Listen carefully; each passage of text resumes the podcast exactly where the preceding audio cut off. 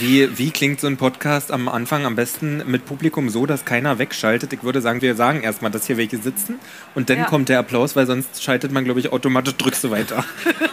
wenn, wenn du im Auto sitzt morgens um sechs und machst den Podcast an und dann klatschen erstmal. Dann klatschen erstmal Menschen, ist das vielleicht schwierig. Chrissy, Ja, Patrick. hallo und herzlich willkommen live in Farbe zum Anfassen. Ich bin ein bisschen aufgeregt, Warum bist du aufgeregt? weil im Gegensatz zu dir ich das so noch nie gemacht habe, mit so Mikro und allem. drum Chrissy, und was denn? Wir haben jetzt Zuhörer jetzt zu Hause, die wissen nicht, wo wir sind. Erklär doch mal, so. was machen wir denn?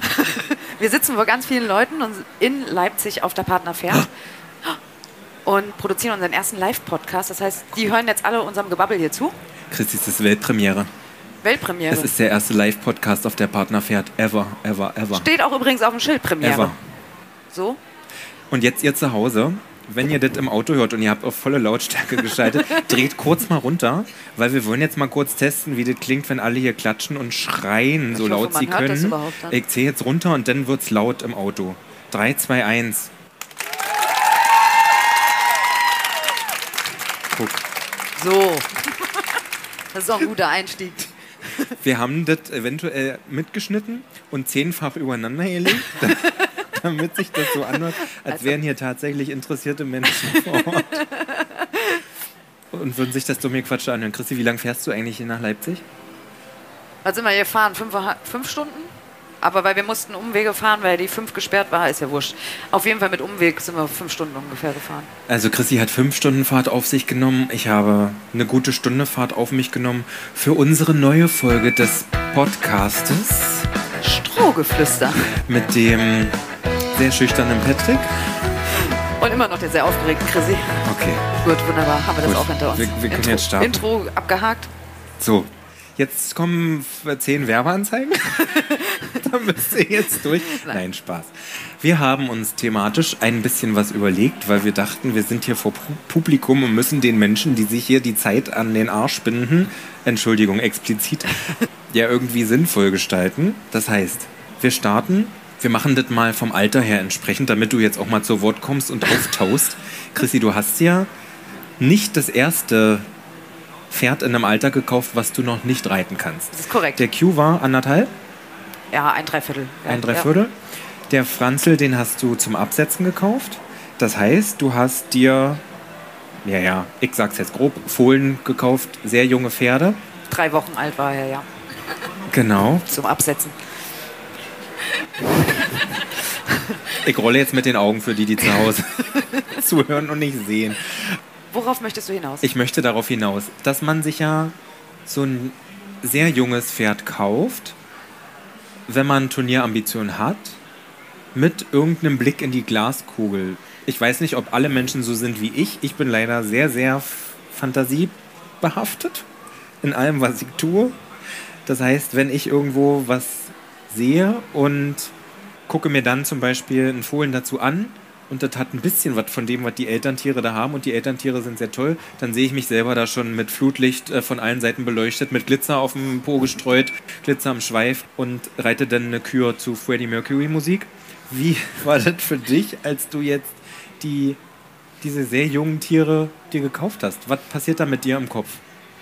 Also ich glaube, generell bei einem Pferdekauf ist es so, dass man, egal ob du jetzt auf ein Turnier, also Turnierambitionen hast oder nicht, man kauft immer ein Pferd mit einer gewissen Wünschen, mit gewisser Hoffnung. Ob ich jetzt einen Freizeitpartner suche, mit dem ich sage, ich möchte mit dem entspannt im Gelände reiten, ich möchte mit dem vielleicht mal ans Meer gehen oder halt zu sagen, ich kaufe mir ein Pferd, was vielleicht sportlich einfach auch so ein bisschen ambitionierter auch für den Turniersport geeignet ist, was Bewegungsablauf und sowas äh, zum Beispiel jetzt angeht, da gehört ja noch viel mehr dazu. Q, als wir den gekauft haben, haben wir von vornherein gesagt, das ist unser Ü-Ei. Also so haben wir ihn am Anfang auch genannt, weil klar habe ich den als Nachwuchspferd im Prinzip gekauft. Also das war, Ruby war gerade in Rente gegangen und ähm, ich hatte halt gesagt, ich möchte natürlich im Turniersport, mir macht das sehr viel Spaß, treu bleiben. Ich möchte da gerne dranbleiben, weil ich es auch, ähm, ja, für mich einfach auch sehr gerne mache. Ich dieses naja, sich selbst einfach stellen. Immer, dass man ähm, Ziele hat, an denen man weiterarbeiten kann und sowas, weil man will die nächste Saison vielleicht eine Klasse höher und sowas. Das ist so immer, was mich so ein bisschen antreibt, dann halt auch immer über die ganzen Jahre auch. deshalb war Q schon als Nachwuchspferd gedacht. Also man muss jetzt auch sagen, er war jetzt auch nicht gesagt nicht komplett untalentiert. Vielleicht im Springen ein bisschen mehr begabt als in der Dressur, was natürlich für mich nicht ganz passend war, aber ich fand es auch sehr spannend, ihn einfach in der Hinsicht fördern zu lassen, dann auch, weil es dem Pferd halt Spaß macht. Aber natürlich sind wir jetzt auch an einem Punkt, wo es halt auch gesundheitlich, ich meine, das hat ja jetzt nichts gerade mit der Qualität, die dieses Pferd eigentlich hat, vielleicht, ähm, also was es mitbringt, wo man halt nicht weiß, wo geht die Reise weiterhin, ist der Turniersport überhaupt in den nächsten Jahren halt quasi noch ein Thema. Ich habe jetzt nicht den Franzl gekauft, weil ich gesagt habe, ich weiß nicht, wie es mit dem Q weitergeht, deshalb brauche ich jetzt vielleicht wieder ein Pferd, mit dem ich irgendwann vielleicht Turnier reiten kann. Also ich fand dieses Projekt Jungpferd mit dem Q, der Q ist jetzt tatsächlich, der wird neun Jahre alt jetzt dieses Jahr, also der ist jetzt aus dem Jungpferdealter endgültig fast raus. Ich weiß gar nicht, wie lange ist das? Lang? Sieben? Ja, ne, so. Jungpferde S geht, glaube ich, so bis sieben. Mhm also wie gesagt, der ist jetzt kein, kein Ersatz nach dem Motto für den Turnier, aber dieses Jungpferdethema fand ich sehr spannend und eigentlich ging das so schnell rum mit dem Q. Und das war, ja, dass ich halt gesagt habe, irgendwie, ich, ich würde das gern nochmal erleben, vielleicht ein bisschen intensiver erleben, deshalb auch wirklich einen Fohlen zu kaufen. Auch, muss ich mal ganz ehrlich sagen, wenn man sich den Pferdemarkt teilweise anguckt, ist es halt auch einfach ein finanzieller Aspekt. Wenn man halt Turnierambitionen hat, und das brauche ich keinem erzählen, wenn man losgeht und sagt, man will ein vier-, fünf-, sechsjähriges Pferd, was eine entsprechende Qualität mitbringt, also muss man viel Lotto spielen bei manchen. Da könnte ich an Ponyhof überhaupt nicht denken, wenn ich mir sowas kaufen wollen würde. ja. Ja, deshalb also haben wir uns da halt für entschieden, einfach ein Familienmitglied, weil das sind unsere Pferde, das ist beim Q genauso. Selbst wenn der Q jetzt nie Turnier mehr gehen wird, wird er natürlich bei uns bleiben. Und das ist also, das steht für mich nie in Frage, dass das Pferd irgendwie die Familie verlässt oder sowas trotzdem hat man natürlich die Hoffnung, also ich habe den Franzl schon natürlich auch mit Hinblick auf Abstammung und sowas so ein bisschen in den Dressursport, wobei er ja vielseitig veranlagt ist halt auch, aber wobei die Mutter halt sich auch entsprechend auch gut bewegt.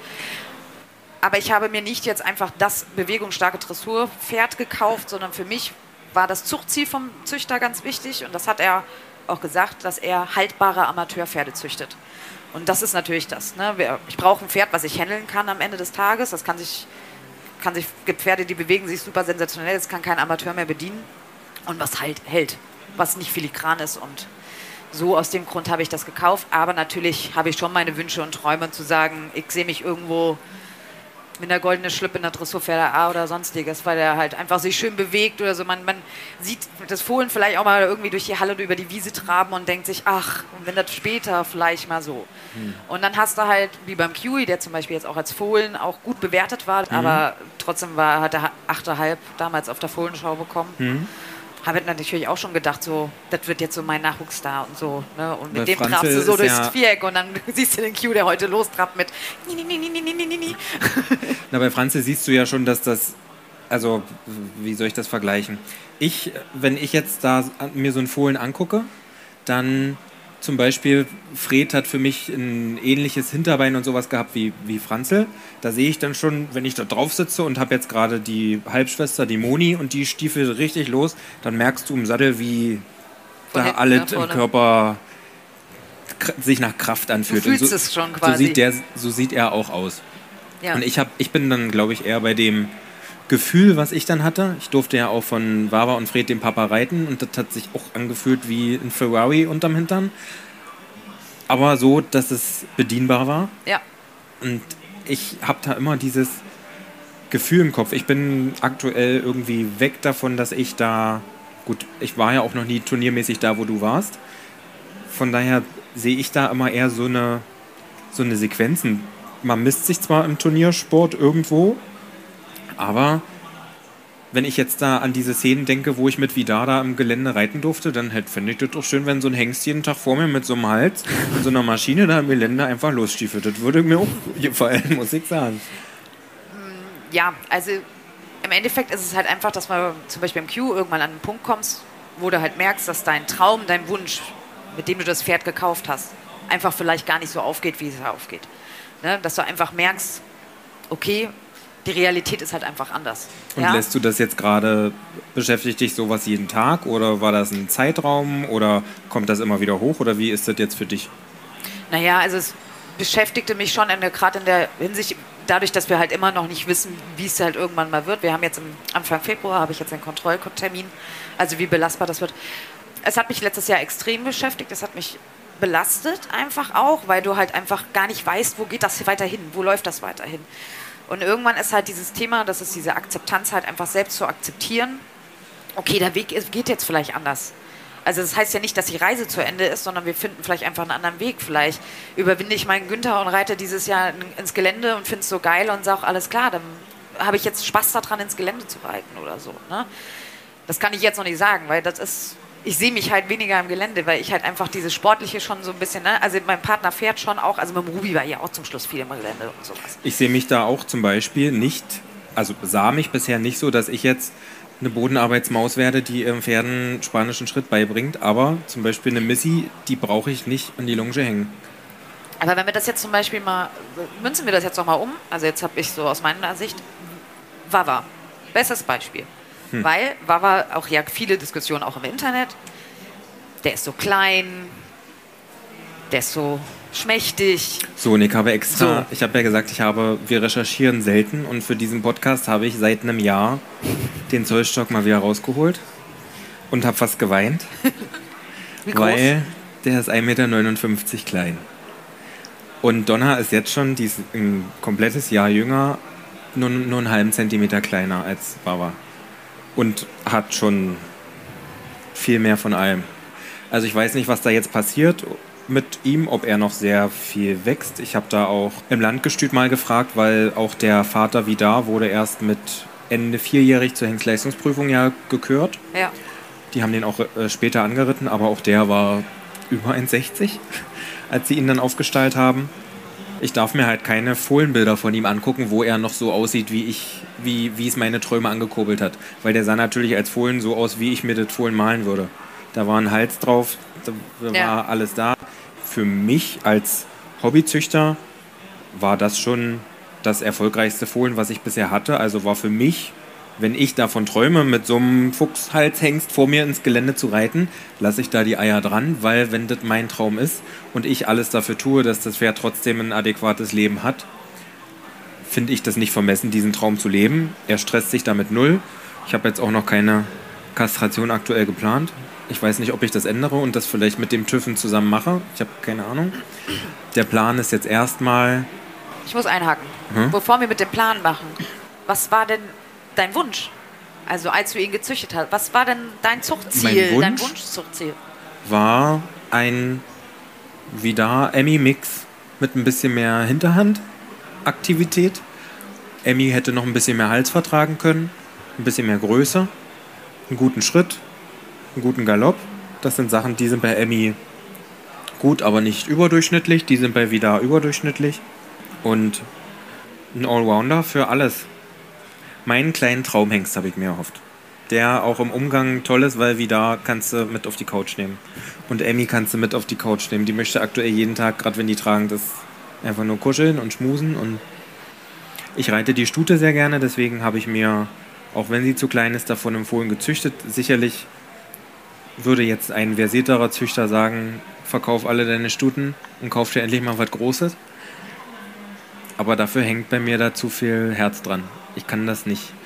Dieses Jahr war es für mich so schwer wie noch nie, jeden Tag zu diesem Hengst zu fahren und mir selber treu zu bleiben und da jeden Tag sein Zusatzfutter und einmal Hallo zu sagen, weil das für mich jeden Tag ein vor Augen halten war, das ist nicht das, was du dir erträumt hast. Ich habe zum Glück noch andere Pferde, die machen das erträglich und leicht. Das muss ich schon sagen. Und als Donna geboren wurde, war das nicht das Fohlen, wo ich, wo es sofort 100% gefunkt hat. Das ist jetzt so, weil aber auch mit ihr die Hoffnung immer größer steckt. Wenn die jetzt im, Auf im Sommer aufhört, mit 1,62 Meter zu wachsen, ja. na, dann scheißt die Wand an. Dann habe ich ohne gekonnt. Aber das, der Traum ist halt jetzt so langsam, aber sicher ausgeträumt. Und der Traum ist noch einmal am Bauch jetzt? Natürlich. Und Fred ist da. Aber macht es da nicht wirklich Sinn, dann über eine Kastration in der Hinsicht nachzudenken, weil erfahrungsgemäß ja dann die Pferde vielleicht nochmal eben den Wachstumsschub nach oben machen und nicht die Hengste, weil die Hengste halt eben die Hormone, Wachstumshormone nutzen, um breit zu werden und Kräfte, ne? Also in der Brust, die werden dann so eben Hals und sowas. Und man macht ja die Erfahrung bei vielen Hengsten, also die man dann früh kastriert, dass die dann eher halt das Wachstum nach oben nochmal machen. Ich glaube aber, ihm tut das von der Entwicklung nicht schlecht, wenn ich das mache, wenn es nötig ist. Naja, Kann gut, der sein, dass wächst ja auch noch länger. Ist ja jetzt nicht mit dem Wachstum ja, fertig, ne? Da dass es ja im Frühjahr nötig ist. Ich würde ihm das aber für seine körperliche Entwicklung jetzt wahrscheinlich über den Sommer noch lassen. Wenn er jetzt zum Herbst, weiß ich, 1,64 ist, dann ist er noch dreijährig. Dann werde ich einen Teufel tun und den verkaufen, dann lasse ich Julian ja länger auf dem rumreiten und dann setze ich mich da halt hoch, wenn er 1,68 ist. Das ist dann so. Also Ah. Moni, seine Halbschwester aus Emmy, ist ja, die habe ich ja zurückgeholt mit drei, im Sommer dreijährig. Da war sie 1,64 Meter. Jetzt haben wir die letztes Jahr zur Stutenprüfung eingemessen mit 1,68 Meter und jetzt ist sie wieder gewachsen. Also die 1,70 knackt die. Und wenn Wawa 1,70 ist und von Mama ein bisschen mehr Rippenpartie kriegt und so ein Hals drauf ist, mein Gott, dann mache ich halt für immer Ponyreiten, aber dann bleibt er. Das, das ist mir dann Bums. Naja, gut, Q ist ja auch ja lang gewachsen. Q war ja auch erst mit fünf, Ende fünfjährig fertig mit dem Wachsen. Also Ja, und Selman ist, glaube ich, nach der Körung noch 10 cm von zweieinhalbjährig bis ausgewachsen 1,69 Meter wäre mit IPA ist 1,68. Das sieht nicht perfekt aus, aber es funktioniert. würde gerne mal eine Frage in die Runde stellen. Gibt es hier jemanden, der selbst einen Fohlen gezogen hat oder der einen Fohlen gekauft hat? Ah, zumindest zwei Hände. Sind die so geworden wie ge erwartet? Oh, eins ja, eins hm. Das heißt, das wird nicht aufgezeichnet, wa? Das heißt, ich wiederhole das, was du sagst, einfach. Oh, Oh Gott. Liebe Ka- Zuhörer, okay, äh, ist leider eine Tragödie. Dreijährig eingegangen. Ja. Das ist natürlich Okay, der. Worst Case. ich wollte gerade sagen, das ist, Generell, aber das ist ja tatsächlich, Entschuldigung, auch immer das, wenn mich einer fragt, so was erwartest du vom Franz Hill und wie soll das mal werden, dann sage ich immer, der muss erst mal drei und gesund und erwachsen werden. Ja, klar. Dann schauen wir weiter, was die nächsten Jahre passiert. Ah ja, gut, okay. Größe, soweit. Okay, wir waren beim Plan. Das heißt, wann willst du denn jetzt wie anfangen, was zu tun? Möchtest du den vorher röntgen? TÜV, AKU, sinnvoll, ja, nein? Erzähl. Ich bin eigentlich schon hinterher. Sonst habe ich das meistens immer schon im, im Winter gemacht. Also vor Weihnachten haben wir meistens schon die zweieinhalbjährigen, die dann zum Anreiten gehen, einmal geröntgt und die Zähne gemacht. Weil bevor ich da das erste Mal ein Gebiss reinmache, wenn ich mir jetzt vorstelle, ich würde das erste Mal irgendein Stück in meinen Mund gelegt bekommen, Metall, und dann würde das sofort beim ersten Mal drücken an irgendeinen Zahn, der da hängt, reicht ja eine Zahnkappe, dann hätte ich da schon keinen Bock mehr drauf. Also machen wir immer vorher einmal die Zähne, damit da nichts sein kann, was irgendwie drückt. Und dafür sind sie eh sediert, also werden dann gleich Röntgenbilder gemacht. Bisher habe ich den normalen Züchter-TÜV gemacht. Da ist Hals bisher noch nicht dabei. Den würde ich jetzt aber bei Wawa mal mitmachen wollen, weil es mich interessiert. Rücken habe ich immer mitmachen lassen. Also sowieso alle Beine, ob da irgendwelche Chips sind, ob irgendwelche Sachen drin sind, die beim Reiten wehtun könnten oder reiben könnten und zu einer Arthrose führen langfristig. Das ist für mich selbstverständlich irgendwie, weil ob ich jetzt nur einmal das Geld ausgebe und wüsste, da ist was und lasse es dann beheben und fange dann erst an, weil die sind ja eh noch jung, oder habe dann später den Sackstand. Und der Plan ist jetzt, ich habe ja jetzt erstmal noch von Februar bis März meine Frühjahrstour. Von daher sehe ich jetzt, also vielleicht fahre ich mit ihm mal zum ersten Freispringen oder lasse ihn nochmal freilaufen, aber der grobe Plan ist jetzt eigentlich dann nach der Tour mit Julia zusammen anzufangen. Wir machen das mit dem Anreiten eigentlich immer zusammen. Sie nimmt ja meistens über den Sommer auch so immer mal ein, zwei Jungpferde im Monat auf und dann stehe ich meistens am Kopf, als da macht sich's praktisch, wenn man groß ist und stehen bleibt und nicht weggeht. Also mich rennt so ein Pferd zum Glück nicht so schnell um. Das, und wir vertrauen uns da gegenseitig sehr gut. Also von daher würde ich das Anreiten da machen. Meine Wunsch, Wunsch, Wunschvorstellung ist, dass ich sogar den, den kompletten Sommer über an seiner Hengstherde lasse und wir da irgendwie ins Gelände reiten. Ob das jetzt so geht, das weiß ich nicht. Plan B ist aber, habe ich schon geklärt, da wo Moni und Missy im Stall sind, die Besi Hofbesitzerin hat vorne auch noch richtige Hengstelle und eigene Koppeln und dann könnte ich da die Weide damit nutzen. Ah, okay. Oder würde halt Fred und Alfie mit da lassen und dann mit Wawa über die Straße gehen, weil die, die Reithalle ist quasi. Dann habe ich ihn warm geführt. Dann ist er Schritt gelaufen, wenn ich in der Halle angekommen bin. Man macht ja am Anfang zwei, dreimal in der Woche was, das ist es. Und dann, ja, irgendwie würde ich das mit Julia zusammen übers Jahr gerne schonend machen mit dem Anreiten. Und dann habe ich eventuell auch schon mal ein paar schlafende Hunde geweckt, die schon mal Interesse an ihm geäußert hatten, als er für mich absolut noch nicht zum Verkauf stand und habe gesagt, ey du, ich weiß, dass da Interesse war, Ich sage nicht, dass ich ihn verkaufe, aber ich sage, dass es sein könnte. Guck doch übers Jahr mal, ob das für dich in Frage kommt. Das wäre meine Traumvorstellung, wenn das klappen würde. Oder er ist gewachsen. Man gibt ja die Hoffnung niemals auf. Wie war das bei euch? Ein Pferd gekauft haben sich schon ein paar Mal in ihrem Leben? Auch schon mal ein ganz junges Pferd gekauft? Da Und- auf jeden Fall welche. War das da so, dass man sich, weil das ist ja heute ein Phänomen, was ich so aus meiner Jugend nicht kenne. Mein erstes Pferd habe ich mir kaufen dürfen. Da haben alle, alle, die irgendwie meine Familie kannten, zur Jugendweihe 5 Euro gegeben. Und dann konnte ich mir für eine Mark 50 meinen Halbliter kaufen, der beim Aufsteigen gestiegen ist. Die Trense bestand aus einem Halfter, wo ich mit Strohbindfäden ein Gebiss gemacht habe. Dazu gab es einen Windtech-Sattel, der gebraucht war. Und so, hab, so war mein erstes Pferd. Und da habe ich mich irgendwie durchgebissen. Heutzutage ist es meiner Meinung nach so, wenn das Gefühl im Hintern nicht hundertprozentig passt, dann geht's weiter. Und das Gefühl ist ja aber mit Jungpferden oft nicht so da. Wie war das zum Beispiel bei dir? War da das, hat es da beim ersten Reiten dann gleich gefunkt oder? Sie hat zwei gekauft. Der erste war damals zehn, raufgesetzt, es war ihrs mitgenommen. Okay, der zweite wurde erst eigentlich für eine Freundin angeguckt. Okay. Okay, die, Freundin, die Freundin kam gar nicht klar und du hast dich dann da durchgebissen. Aber war das dein Typ Pferd von Anfang an? Nein, überhaupt nicht. Und jetzt hat es aber gefunkt. Oh, Ja, oh, doch. ja. Man kommt miteinander klar. Man akzeptiert. Er gibt sich sehr, sehr viel Mühe zu gefallen. Hier würde ich gerne den Bogen zu Moni mal schlagen, weil die hatte ich ja eigentlich verkauft, Ja. Weil ich in ihrer Vollschwester Magic für mich mehr Hoffnung gesehen habe.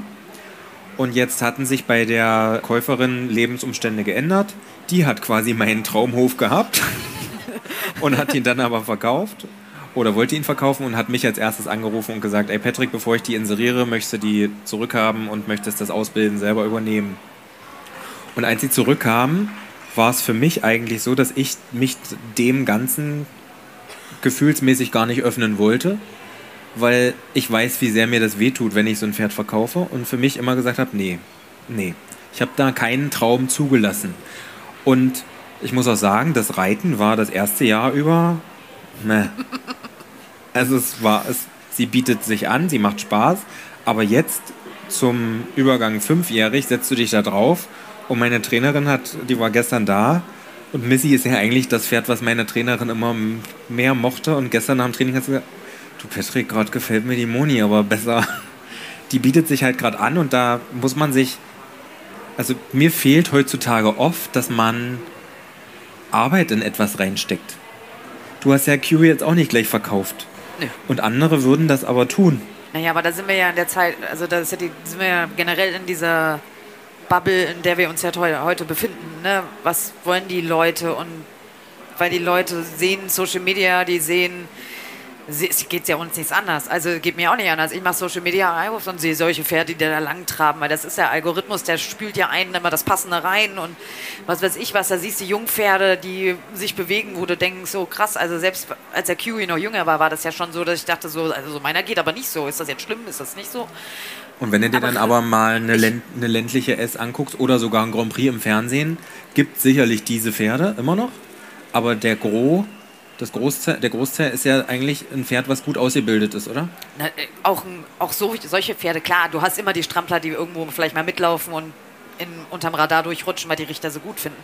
Aber ich sag mal, auch dahin kommst du nur, wenn du Grand Prix reitest oder Ländlich, kannst du dir auch kaufen. Also ich meine, ich habe ja Ruby damals auch mit selbst ausgebildet, bis dahin halt einfach, weil das war ja so mein Traum eigentlich mit dem Q, dass ich da, wo ich mit Ruby aufgehört habe, mit dem Q eigentlich irgendwann vielleicht ansetzen kann weiter. Also das weiterführen kann im Prinzip. Dieser Weg in, in, in die schwere Klasse. Und ich sag mal, wir sind jetzt auch nur Dressurpferde A auf Turnier geritten. Das Turnier 2022, das vergessen wir einfach, da reden wir nie wieder drüber. Und dann ein Fehlversuch. Aber der war jetzt, bevor das jetzt angefangen hatte, wieder mit dem Knie, war der super geil drauf. Also das mit der Kastration hat auch reittechnisch tatsächlich bei dem ein bisschen was verändert, dass der durchlässiger wurde und mehr nochmal zu, also durch den Körper für seine Verhältnisse kam. Aber der ging schon so in die Richtung, dass du anfangen konntest, ihn zu, zu versammeln. Du konntest ihn anfangen. Du hast Arbeits, der ist Arbeitsprioretten zu Hause gelaufen. Seitwärts ist er schön gegangen. Der hat Wechsel eh, also der, der hat mir zum Schluss hat er schon Dreier- und Zweierwechsel angeboten. Also der war vom Typ, das ist kein spektakuläres Pferd, aber das ist ein super Ausbildungspferd gewesen, weil der Bock hatte zu lernen. Ne? Und dann hast du auch Bock als Reiter. Aber natürlich ist es so, das beobachte ich ja in so einem Beritt- und Ausbildungsstall ja auch, dass du viele Menschen hast, die versuchen, einen einfachen Weg zu gehen. Ist auch, finde ich, auch nicht verwerflich, wenn du sagst, okay, ich möchte mich halt vielleicht einfach, ich möchte mir einen Lehrmeister holen, ich möchte halt eben lernen, auch vom Pferd mit Pferd. Aber natürlich kann ich nicht erwarten, auch selbst wenn ich einen Lehrmeister mir kaufe und vielleicht eben halt noch schwach im Reiten bin, dass ich mich draufsetze und alles funktioniert von allein. Also das ist halt eben, Reiten ist Sport. Das heißt, ich muss mich natürlich damit auseinandersetzen, wie funktioniert das. Und, und für mich war Reiten schon immer zäh. Im Sinne von nichts für ungültige Menschen, wie ich einer bin. Also Findest du. Na, kommt naja, aber auch voll aufs Pferd drauf an. Naja, eine Pferdeausbildung dauert nun mal nicht nur drei Wochen. Nee, aber wenn du, aber trotzdem erfreust du dich, also, Ja. bei einem, also ich meine, wenn ein Jungpferd, als ich das erste Mal damals auf dem Kiwi saß, habe ich mich gefreut, als ich eine Runde außen rum kam. Gerade ohne so durch die Halle zu schwanken, weil, weil der ja in Balance war, weil der auf einmal im Gleichgewicht war, da freust du dich Das ja schon. sehen wir so, aber für mich vermittelt heutzutage das Internet oft, das reicht nicht, dass du dich darüber freust, dass du eine Aus äh, Runde außen rumtragen Nee, das kannst. Internet vermittelt dir, dass es solche Probleme gar nicht gibt. Ja. Das ist das Problem. Das Internet vermittelt, dass Internet eine Diagonale mit Trense über die Ohren ziehen der Vorderbeine ist äh, das Mindeste. Ja, eben, aber weil das ist aber einfach auch, weil wir wenig Realität im Internet sehen. Ne? Wir sehen zu wenig Realität. Wie ist der Weg dahin? Wir sehen ein Endergebnis, aber wir sehen nicht den Weg dahin. Und das ist ja eigentlich das, wo ich ja, wo wir auch schon mal drüber gesprochen haben, ich glaube, es war sogar in der letzten Folge mit dem Thema Reitausschnitten, dass es eigentlich super wichtig ist, dass wir Reitausschnitte und sowas aus unserem Alltag zeigen. Weil, also ich meine, wir bekommen ja auch die Rückmeldung, dass das, was wir immer zeigen, eben die Realität ist, der Weg dahin ist. Und da ist nicht alles perfekt. Und wir lassen uns, da bin ich ja ganz ehrlich, wir lassen uns zu oft beeinflussen von fünf, sechs, sieben Leuten, die da drauf rumreiten, die sagen, das ist alles blöd, das ist alles scheiße, was wir Das machen. Pferd ist lahm. Das Pferd ist lahm und äh, der Tierarzt hat keine Ahnung und der Hufschmied nicht und was weiß ich was und guck mal, wie der aussieht. Und damit lassen wir uns zu sehr beeinflussen. Und wenn du mal auch, das sehe ich ja selbst, du sprichst es an im Internet und sagst, ja, ich, ich setze den Reitausschnitt doch nicht online, dann kriegst du trotzdem Rückmeldungen und sagst, das ist aber schade, weil genau das interessiert uns ja eigentlich. Ne? Wie ist der Weg eigentlich dahin? Ne? Ich, ich zum Beispiel, ich habe ja jetzt erst zum Beispiel letzte Woche einen Reitausschnitt mit Moni hochgeladen. Ja. War nur eine Minute, aber ich fand den relativ ungeschnitten. Ich habe nur eine andere Reiterin kurz rausgeschnitten. Da war das Feedback sehr positiv und ich gehe das für mich immer so an, auch wenn ich das in der Story poste, dass ich mich rechtfertige und möchte da aber auch eigentlich nicht weg von, weil, um mal das für die da draußen verständlich zu machen, wenn ich das so kommuniziere und nicht vor Stolz in meinen Worten platze, dann gibt es weniger Kritik. Und ich möchte mich mit der Kritik nicht auseinandersetzen, weil diese Reitausschnitte, die ich da zeige, die sind meistens auch mit einer Trainerin, die am Boden steht. Und die wird ja sehen, wenn das Pferd lahm läuft. Und andere am Stall und ich selber werde das ja auch merken, wenn was mit, mit dem Pferd nicht Ja, stimmt. Und wenn da dann eine Geländestrecke war, nicht jede Woche im Viereck geritten wird, sondern auf der Geländestrecke war, in den Busch geritten wird, wenn die dann mal mit dem Kopf wackelt oder mal einen Tritt kürzer macht, weil sie sich gerade festhält, dann ist das keine Lahmheit. Dann ist der erste Punkt der Skala der Ausbildung einfach mal kurz nicht erfüllt, was nicht richtig ist, das ist mir klar, aber das hat ja nichts mit dem Gesundheitszustand des Pferdes zu tun. Und das lassen wir, denke ich, zu oft an uns ran. Viel zu sehr. Und das kann ich aber meiner Meinung nach ganz gut damit wegkanalisieren, indem ich vorher schon sage, ich bin stolz, aber ich weiß, dass das nicht perfekt ist. Ja, aber da sind wir ja auch wieder bei dem Thema, was wir auch schon mal hatten. Wir rechtfertigen uns ja teilweise schon untereinander. Also er schickt mir ein Video von irgendwas und sagt gleich sofort schon zu mir persönlich, wo es ja nicht in der Öffentlichkeit ist. Ja, ich weiß und das stimmt nicht und ah, mm, und hier, wo ich immer sage, ja, so, ey, wir sind untereinander. Du musst dich nicht vor mir rechtfertigen. Das war, war im Freilauf Das war da vielleicht. Ja. Ne? Einfach so. Und das ist eigentlich so, ich meine, wie viel, wie viele Leute gucken sich so einen Reitstall Hau doch mal raus, sind doch unter uns. Wie viel gucken sich die Story an? Die Story? Ein Reitausschnitt in der Story? 60, 70.000. So. Und wie viele Leute geben Ich negative habe ja die Nachrichtenfunktion aus. Ja, aber im Verhältnis, ne? was muss man ja immer im Verhältnis sehen? Man muss immer sagen, das sieht man auch wunderbar. Ganz anderes Beispiel, wenn man auf irgendeiner Firmenseite ist oder wo es Rezessionen gibt. Die Leute sagen nie einem, wenn es gut ist. Ne? Die sagen nie, das Produkt ist super, ne? Ebay-Bewertung, früher Amazon-Bewertung, heute. Ne? Das schreiben die wenigsten, ist super. Aber sie schreiben, wenn's was, wenn sie was scheiße finden. Weil, was weiß ich, was Produkt kam kaputt an, steht sofort, ja, ist Dreck, größter Dreck, würde ich nie wieder kaufen. Und das ist im Internet natürlich auch oft, wir kriegen Reaktionen, was den Leuten nicht gefällt. Teilweise auch, ich will jetzt auch gar nicht sagen, dass sie, also es geht nicht darum, dass wir keine negative Kritik wollen, sondern es ist immer das Verpackte. Wir kriegen oft super nett und lieb, wo du sagst auch, ne, wo man auch eine schöne Diskussion auch mal eingehen kann und sagen kann, okay, nee, ich sehe das aber ein bisschen anders. Aber wir kriegen halt auf, auch nicht, noch nicht mal direkt, sondern über verschiedene Umwegen, Foren, Facebook-Gruppen und sowas halt eben dann irgendwo, ach guck mal, was der da schon wieder macht und guck mal, was die da schon wieder macht. Das sind im, im Prinzip halt zwei dann immer nur, deshalb sage ich mal, unsere zehn Hanseln oder sowas im Verhältnis, aber das bauscht sich dann halt aus. Das heißt, natürlich kriegen wir die einfach sagen, ah danke, super, toll, war auch mal interessant, aber die Reaktion ist halt für uns immer, wir stellen was online und wir kriegen halt das Negative natürlich mehr mit als das Positive.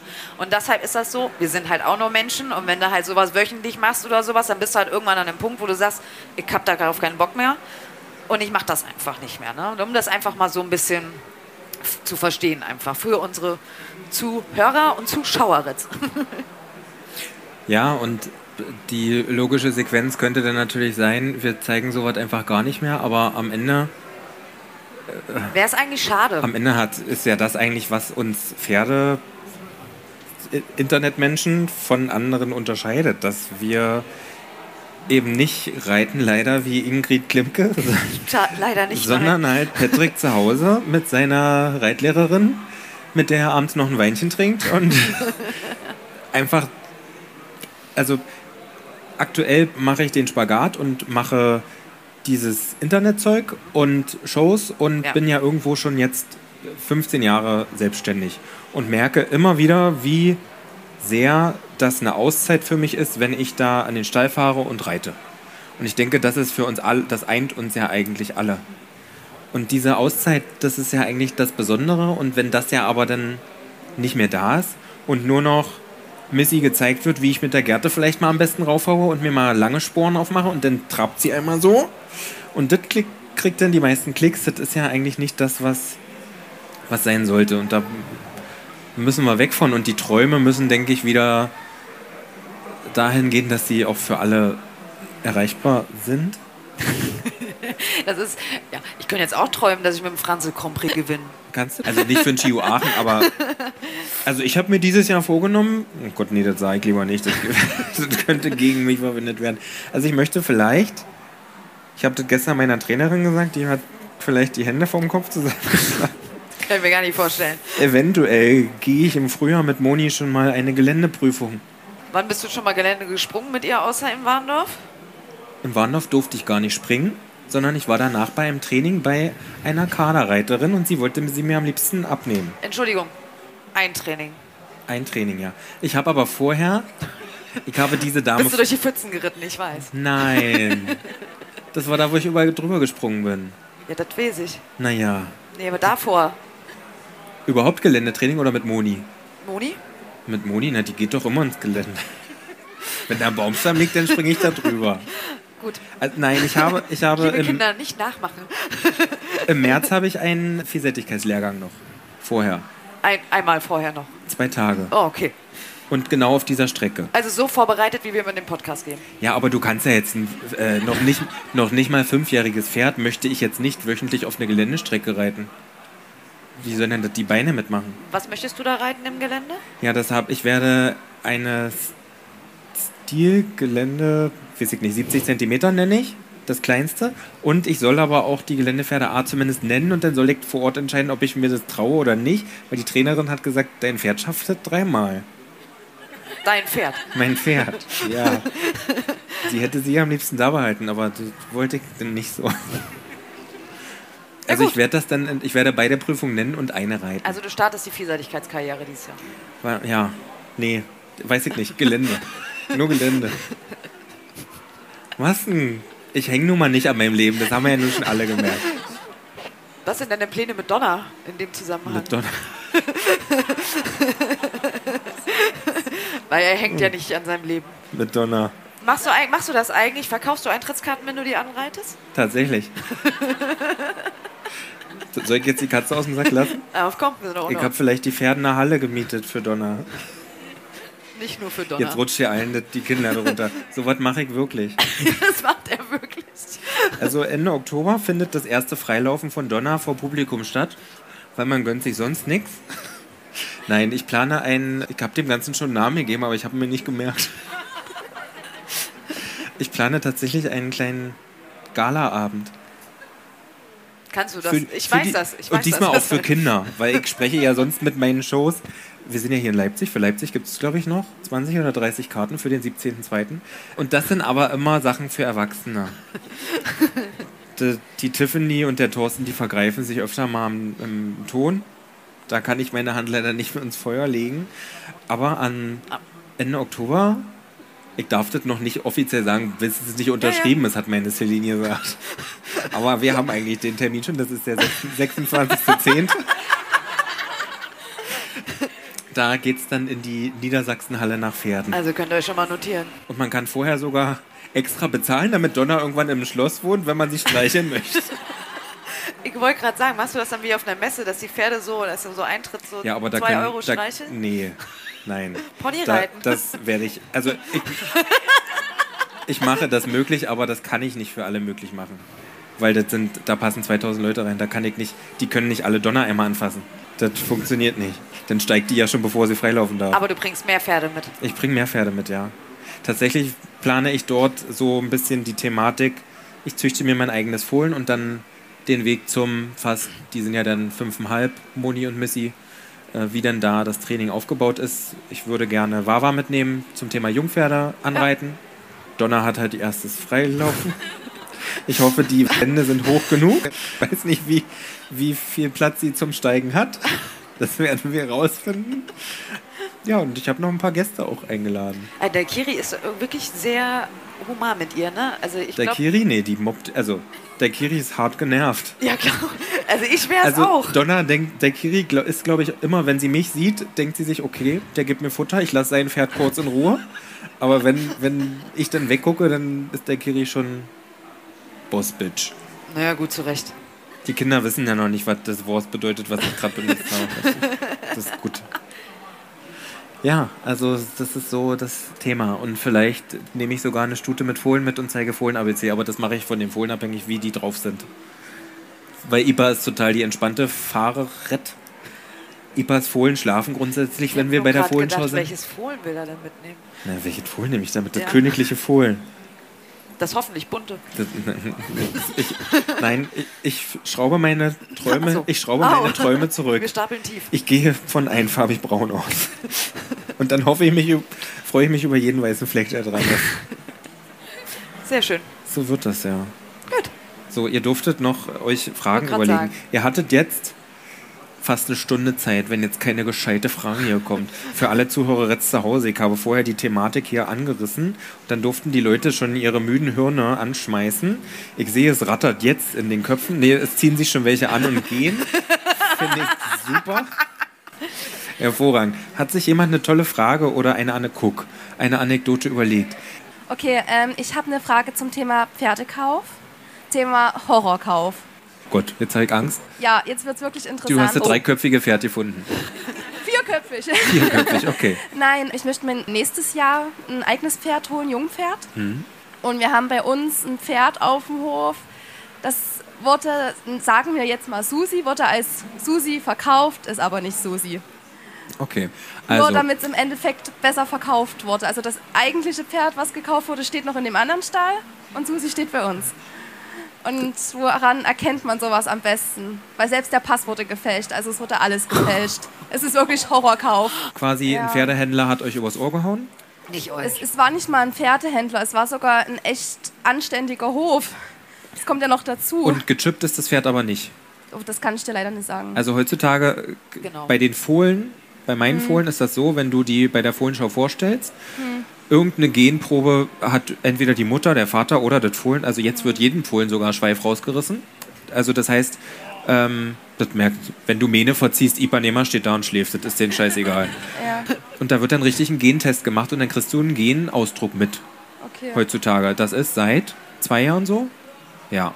Also wenn du dir eh ein junges Pferd kaufen möchtest, dann kannst du solche Gentests, wurden früher stichpunktartig gemacht.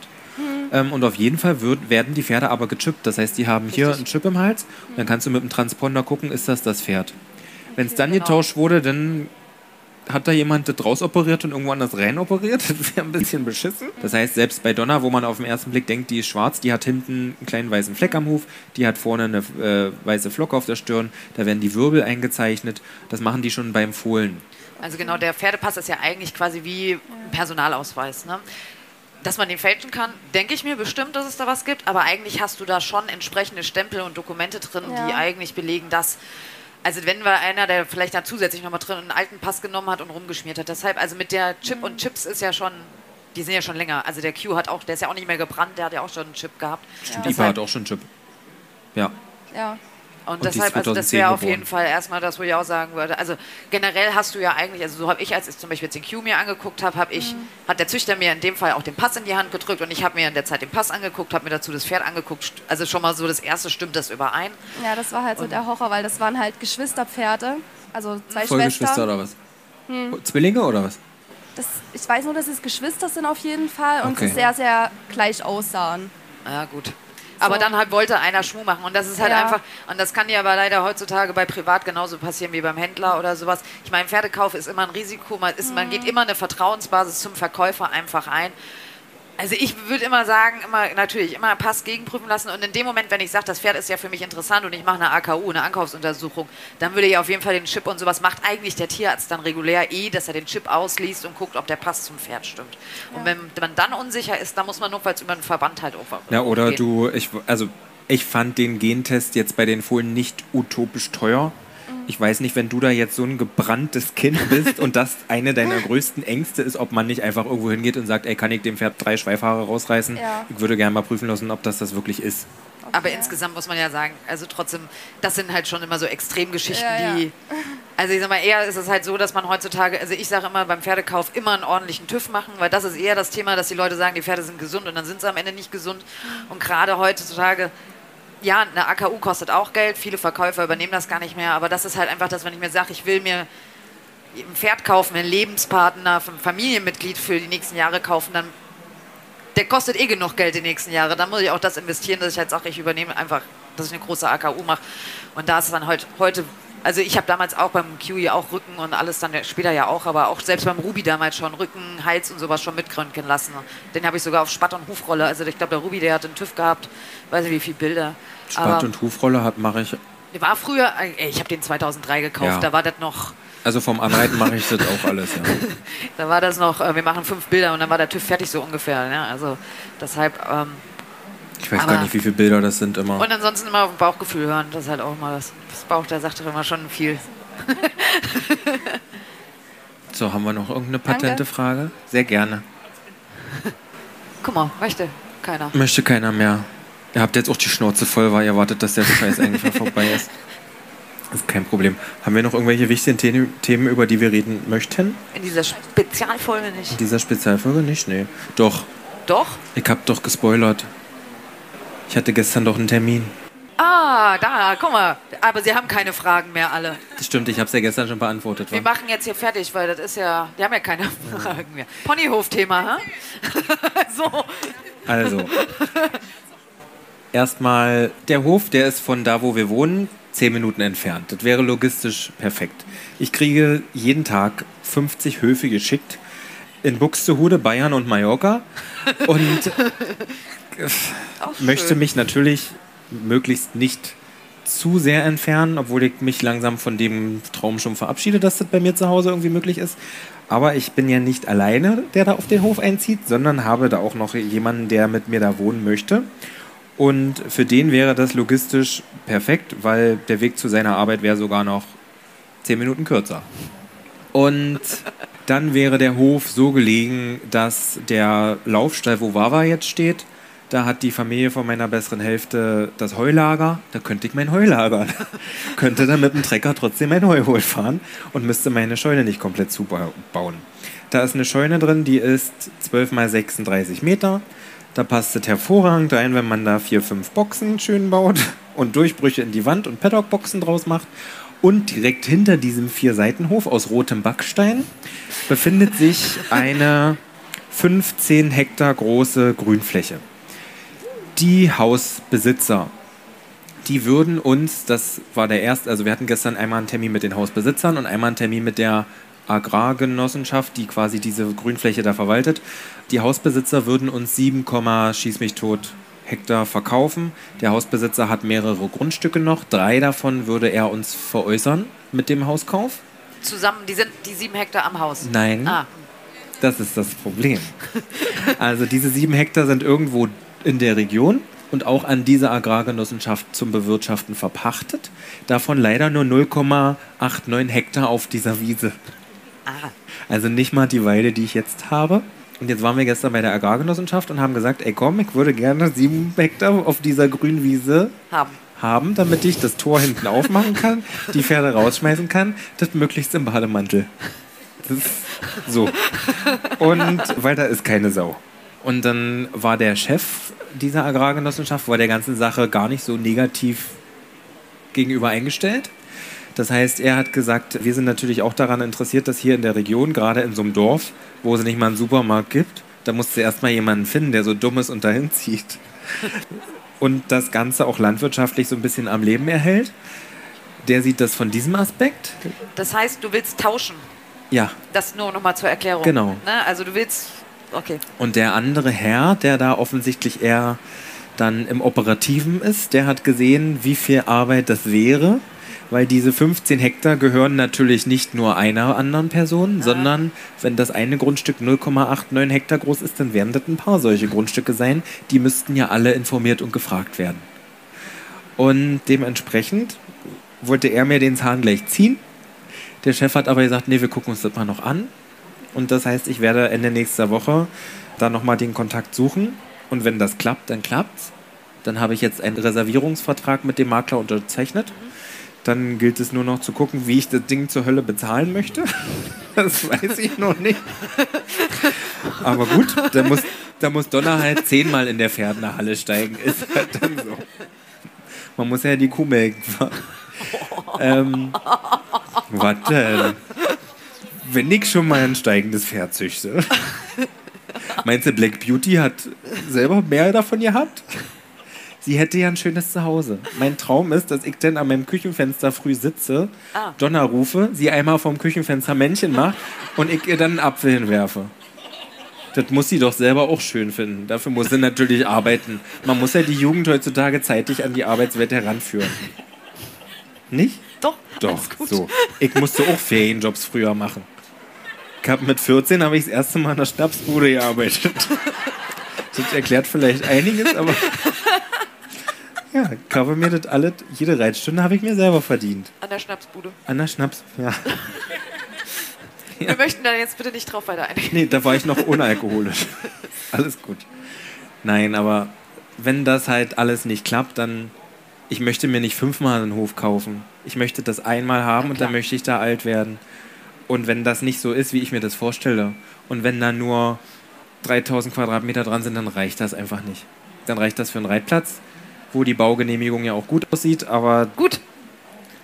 ja. Mit eigenem Mit Veranstaltungssaal ein, und. nee, das, äh, das, das erzählen wir noch nicht offiziell jetzt. Achso, Entschuldigung. Das ist ja Plan B. Zweieinhalb Stunden von zu Hause entfernt. Psst. Nicht, dass mir das einer wegkauft. Dieses marode Die Ding suchen alle bestimmt ein Schloss. mit was stark sanierungsbedürftig ist. So, So. gibt es jetzt noch irgendwelche Fragen? Nein. Nein, ihr habt jetzt gemerkt, wie schlimm diese geistige Umnachtung tatsächlich ist. Das ist überhaupt nicht schlimm. Ihr habt ja immer ein bisschen rothaarige Seriosität bei jeder Podcast-Folge mit zu Gast. In diesem Sinne mache ich jetzt trotzdem nochmal eiskalt Werbung für meine Tour. Wir sind jetzt für die Frühjahrstour bei 95% Auslastung. Wir, ihr müsstet euch beeilen für München, Leipzig. Ach so, ihr. Für München. Sag's mir. Ich habe ich, ich guck- ich hab mich in deinen, ich habe mich kurz in Chrissys Augen verloren, weil wir uns nie live sehen im Podcast. Das stimmt wohl auch. Es gibt noch für Leipzig, München, Berlin und in Handewitt ein paar Restkarten. Ich würde mich freuen, wenn ihr tiefschwarzen, unter der Gürtellinie befindlichen Humor haben wollt, dann seid ihr dort richtig aufgehoben. Wenn ihr eher auf die Familienshow wartet, die geht dann irgendwann bald in den Vorverkauf, wenn ich den Vertrag unterschrieben habe. 26.10. Gott, wenn Celine diesen Podcast hört, die zieht mich durch das Ding wieder raus. Vielleicht haben wir bis dahin unterschrieben. Gut. In diesem Sinne bedanken wir uns. Vielen Dank, dass ihr dabei wart. Also es war äh, echt ein Erlebnis. Vielen lieben Dank. Und ich möchte jetzt noch mal ein bisschen Feeling für zu Hause schaffen. Ihr hattet jetzt Zeit. Ihr habt einmal einen Applaus gegeben, jetzt konntet ihr euch sammeln. Ich hätte das gerne jetzt noch mal nur dreimal so laut. Das heißt, ihr zu Hause dreht jetzt den Lautsprecher wieder kurz leise und ich zähle runter von 3, 2, 1 und dann rastet ihr bitte aus, sodass die da hinten im Aktionsring vom Pferd fallen. Danke. 3, 2, 1. So. Und der letzte macht die Stalltür. Vielen, vielen Dank. Vielen Dank.